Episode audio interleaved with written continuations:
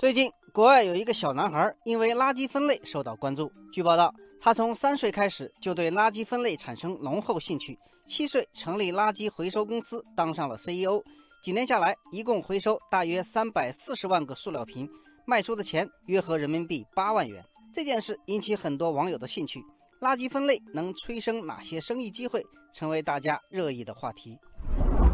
网友柠檬桃子说：“上海推行垃圾分类之后。”很多电商平台上都出现了代扔垃圾的新买卖，市民只需要下单，负责代扔垃圾的人就会上门服务，单次收费两到十元，包月费用五到一百元。网友小满说：“垃圾分类已经是当下创投行业的大热门，有做垃圾分类的创业公司已经完成了两轮融资。”网友夏之光说。有人预计，未来一年这个市场将释放两百亿元到三百亿元的产能，十年内产业规模将达到两千亿元到三千亿元。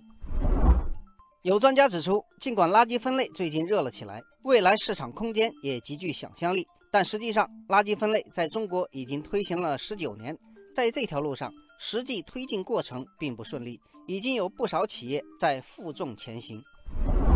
网友月上凌霄说：“互联网加收垃圾的玩法其实很早就出现了，比如小黄狗、再生活、飞蚂蚁、咸鱼回收等等。但目前他们的运营状况并不理想。”网友雨辰说：“目前做前端的垃圾回收服务肯定不赚钱。以废纸箱为例，一吨废纸箱的市场价格在一千元左右，但是光回收和分拣的成本就已经超过了八百元。”再加上代收垃圾网约工的工资以及公司运营的资金，运维成本可想而知。网友雨点欢舞说：“垃圾处理是一个人力十分密集的产业，而且中间环节非常多，信息化落后。就算加上互联网概念，也改变不了劳动密集型的本质。短期内很难看到高利润，因此创业者需要承担更大的压力。”